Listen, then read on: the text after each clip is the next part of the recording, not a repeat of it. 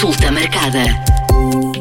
Bem-vindos à consulta marcada. Esta semana vamos falar eh, sobre um conceito, o conceito de quiet quitting. Uh, olá, Gustavo. É, no que é que consiste este conceito que se fala agora muito? Olá, Mónica. Uh, de facto, é, uma,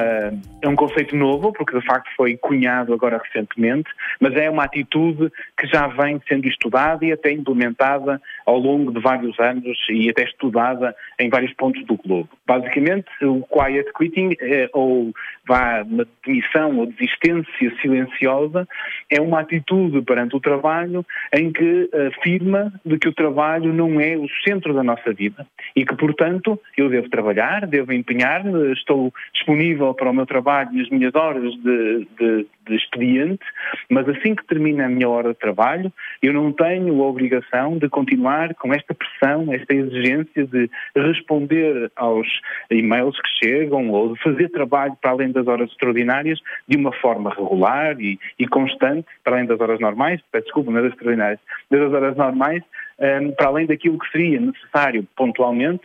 protegendo aquilo que é o mais significativo na vida das pessoas, que é o seu tempo pessoal, a sua vida familiar e também a, a sua calma e a sua saúde mental. É diferente uma pessoa ficar mais 10 minutos no local de trabalho porque não terminou uma tarefa do que uh, mais tarde ter que se ligar e ter que uh, fazer outra tarefa que surge inesperadamente. Sim, o, este termo não, não quer dizer que nós não devemos fazer o nosso trabalho, não é? E que se temos um prazo para cumprir com alguma coisa e às vezes precisamos de um bocadinho mais de tempo para o desenvolver, que não o façamos. Há, um compromisso sério com o trabalho na mesma. Mas aquilo que quer transmitir é que, de facto, a partir do momento que termina o horário de trabalho, há que dar espaço à vida pessoal. É, o, em Portugal há uma legislação que saiu há pouco tempo que fala do direito a desligar. E é exatamente isso. É o direito a poder, fora da hora de trabalho, poder desligar, descansar, assumir uh, compromissos com outras uh, funções, sejam uh, familiares, sejam sociais, sejam de descanso para si próprio, mas que cortam este exercício absoluto, este, esta tirania do trabalho que temos que produzir, que temos que estar disponíveis, que temos que fazer e fazer e fazer eh, protegendo, como lhe disse, a saúde mental dos trabalhadores. Portugal aprovou o direito a desligar na sequência da pandemia e de, do teletrabalho. Uh, há muitos portugueses com problemas de saúde mental uh, devido a este excesso de trabalho. Ah, e uma das classes que ficou também bastante marcada, e obviamente que eu tenho que falar da, da minha classe profissional, é a classe dos profissionais de saúde, é? os médicos, mas também os enfermeiros e todos aqueles que trabalham no Serviço Nacional de Saúde, administrativos, eh, assistentes operacionais, portanto, empregados de limpeza, técnicos superiores de saúde, eles todos passaram por momentos de grande stress, muitas horas de trabalho, então na área da saúde pública, em contactos constantes todos os dias da semana, eh, às vezes quase, não é 24 horas, mas quase, houve um, um, trabalho bastante forte e bastante exigente que não podíamos descartar-nos, porque estávamos a falar de uma pandemia, e isso fez com que os profissionais de saúde ficassem uh, bastante. Uh,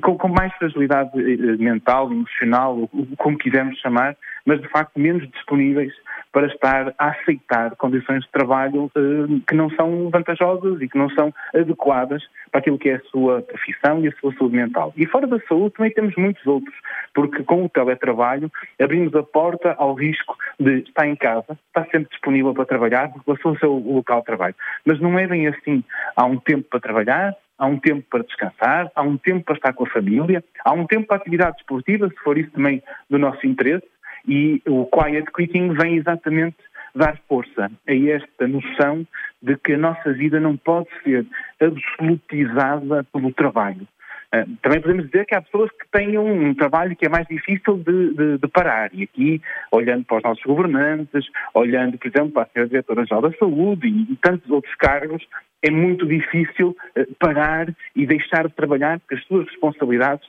são grandes mas mesmo eles deveriam ter direito a X em X tempo, eh, diariamente, poder estar ali parados, sem ter que responder a nada, porque às vezes as coisas não precisam de ser urgentemente resolvidas, podem perfeitamente ser resolvidas no dia seguinte. Durante a pandemia houve milhares de profissionais de saúde que pediram uh, apoio psicológico uh, e, e, se calhar ainda é, é a ponta do iceberg. Sim, repare, nós temos perdido profissionais de saúde para o setor privado, muito por culpa de facto de, de, condições laborais que não são as ideais, de uma, de uma esperança que deixou de existir, de que as coisas vão melhorar e que vai haver mais tempo para fazer outras atividades dentro do Serviço Nacional de Saúde e dentro do nosso horário de trabalho e também eh, devido à noção de que deram tudo durante a pandemia e que estão cansados e estão exaustos. E isto, de facto, é a ponta do iceberg. Nós vamos ter, durante os próximos anos também, eh, vamos, vamos aperceber-nos durante os próximos anos o impacto que a pandemia teve nos profissionais de saúde, na exigência que lhes foi colocado e não só também em vários setores da sociedade e vamos descobrir as um, implicações negativas deste excesso de trabalho, desta absolutização da vida à volta do trabalho, uh, que, que de facto trouxe uh, um peso bastante, bastante grande à saúde mental de todos os portugueses. Há classes mais vulneráveis, uh, lembrava-me agora também dos professores. Pois, os professores também passaram por situações bastante complicadas, assim como também os profissionais dos lares, que ainda hoje são dos locais com mais restrições à Covid no, no, seu dia a dia e com mais preocupação pela responsabilidade que têm, mas os professores também são um ótimo exemplo porque viram a sua vida também virada pernas para o ar, uh, com muita responsabilidade, com exigência no seu, no seu dia a dia para, para poderem dar e fazer exatamente aquilo que é a sua missão, educar os, eh, os, as crianças e os jovens, e, e, são mais uma classe que também já há vários anos está desanimada, há vários anos tem, tem, tido, tem reclamado por melhores condições, até reconhecimento de anos de trabalho que estão, que estão por reconhecer, e a pandemia, as exigências que lhes foram colocadas, eh, as viagens que ainda continuam a ter que fazer porque estão deslocados de casa, tudo isso pesa e, e são mais uma das classes que temos que ter um apoio psicológico e até diria mais, tem que ter uma reorganização da forma como eles são colocados, são avaliados e são eh, disponibilizados vá à população a quem têm que servir. E tudo isso importa para que a nossa saúde mental, neste caso a deles, mas podemos alargar esse raciocínio a muitos outros sítios, possa ser protegida, porque quanto mais felizes, mais satisfeitos, mais integrados estiver um profissional, eh, mais, mais vai produzir e mais resultados vamos ter. Perante todo este cenário, Gustavo, temos profissionais de saúde uh, suficientes uh, para ajudar, uh, para este apoio à saúde mental? Bom, infelizmente não temos, porque há aqui também duas vertentes que temos que falar. Temos a parte da psiquiatria, que, que é mais para doenças mais graves, que necessitam de uma medicação mais forte e precisam também de um trabalho feito de vigilância médica específico. E temos psiquiatras, diria, em número quase suficiente, se calhar ainda mesmo assim não, não será